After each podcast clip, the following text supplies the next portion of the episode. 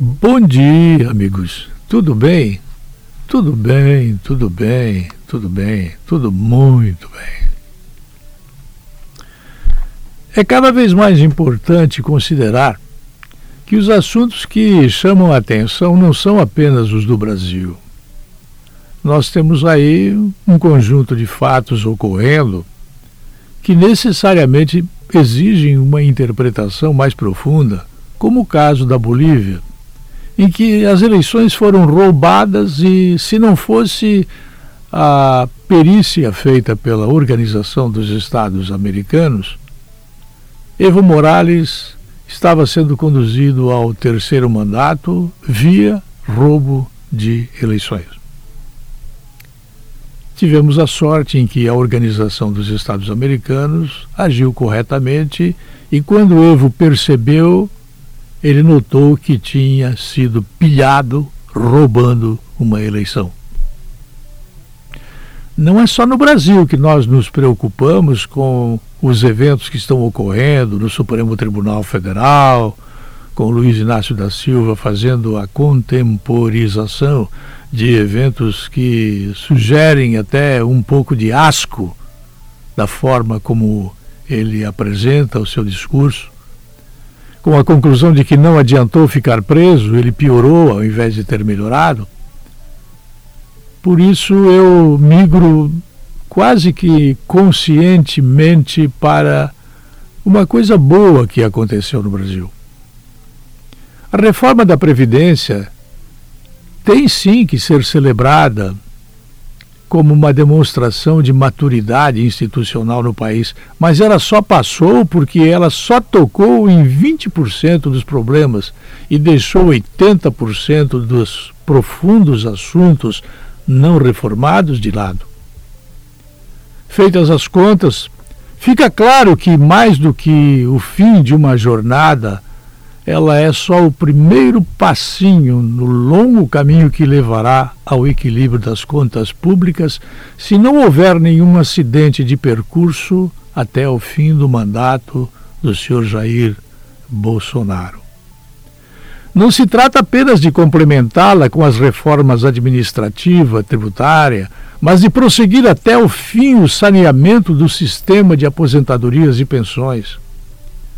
Em auditoria recente, o Tribunal de Contas da União apontou que a reforma cobrirá menos do que 20% do rombo nos regimes previdenciários. A reforma não tocou nos principais problemas dos servidores públicos federais. Ainda não foi terminada a PEC paralela que aprova a reforma nos estados e municípios dentre outros assuntos, como o Sistema S, por exemplo, que ganha uma montanha de dinheiro para administrar junto à iniciativa privada, fazendo o funcionamento do Sistema S com uma verdadeira mordomia jamais vista na história do mundo. Entre os próximos passos, o mais importante é a reformulação do sistema de estados e municípios objeto de uma proposta de emenda à Constituição que está tramitando e já tramitou com a primeira votação.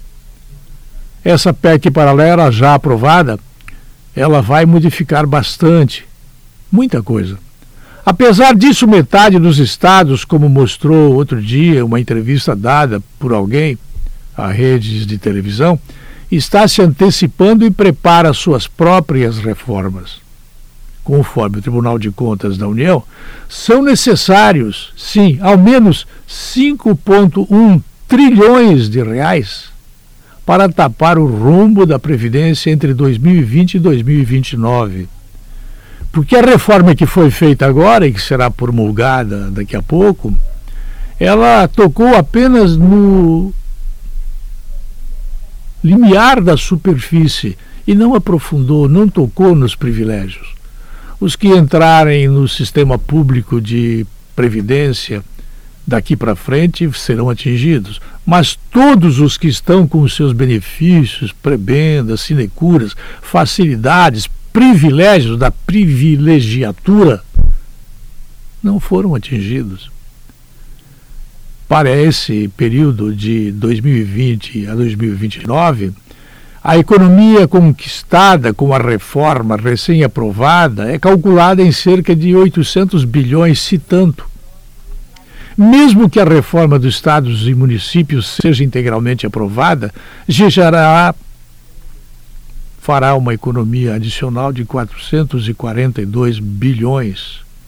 Mesmo assim, não toca ainda nos privilégios dos privilegiados, toca apenas no supérfluo que existe na superfície, na casca do problema.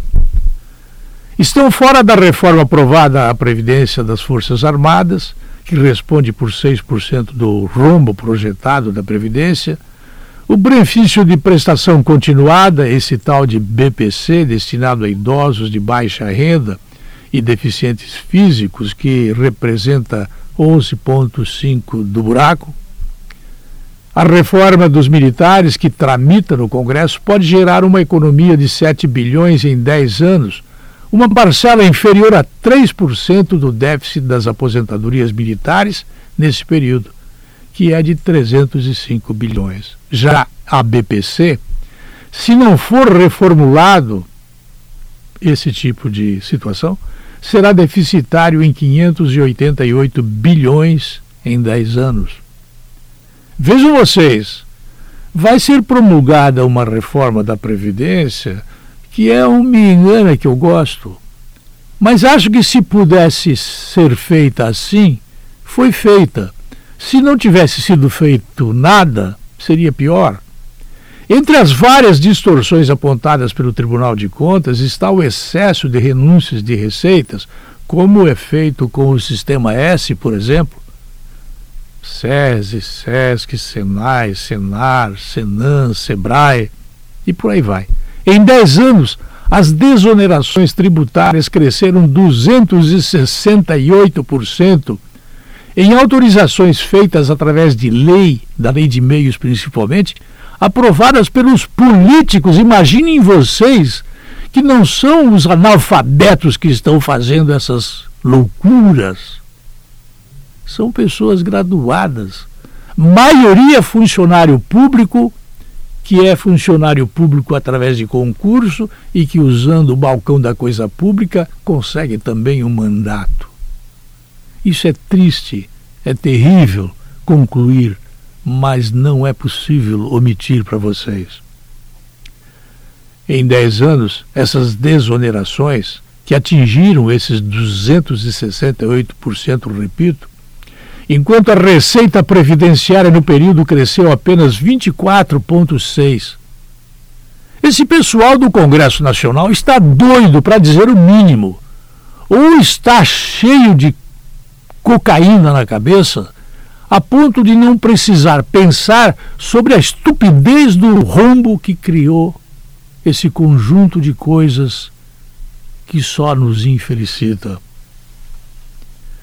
como há dúvidas sobre a aprovação da proposta de emenda constitucional que aplicaria as modificações já feitas no âmbito federal a estados e municípios, o governo e o Congresso já preparam um plano B denominado Lei de Responsabilidade Previdenciária, a fim de induzir os entes relacionados, subnacionais, ou a aderir à reforma federal ou a realizar as reformas os estados fazem bem em não perder tempo em elaborar suas próprias propostas. Em geral, elas tendem a replicar os princípios dos pontos principais da reforma federal, entre eles, idade mínima para aposentadorias de servidores homens, 65 anos, e mulheres, 62 anos.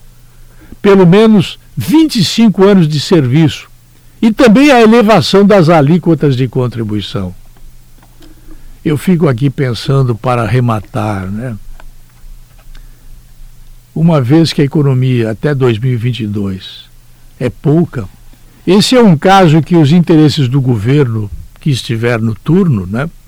Espero que seja o de Bolsonaro ou de alguém que pense como ele ou que permita que Paulo Guedes continue sendo ministro da Economia no curto prazo e os interesses do Estado de longo prazo tendem a ser confiantes. Sim, mas são ao mesmo tempo conflitantes com os interesses da sociedade. Por isso, é imperativo que a população de cada estado una forças à União, pressionando seus respectivos governos e legislaturas de baixo para cima. A alternativa a isso é um colapso completo da Previdência no Brasil. Eu não posso fazer nada mais além de falar. Continuo falando. Falarei até o último dia em que eu puder falar. Se vocês não quiserem acreditar, continuem bajulando os representantes, entre aspas, no Congresso Nacional, na Assembleia, na Câmara. Tem que ser de baixo para cima que haja uma pressão para que as reformas sejam feitas em profundidade de uma vez por todas, porque daqui dois anos novamente teremos que falar em reforma da Previdência. É o típico me engana que eu gosto. Eu volto logo mais às 21 horas. Até lá.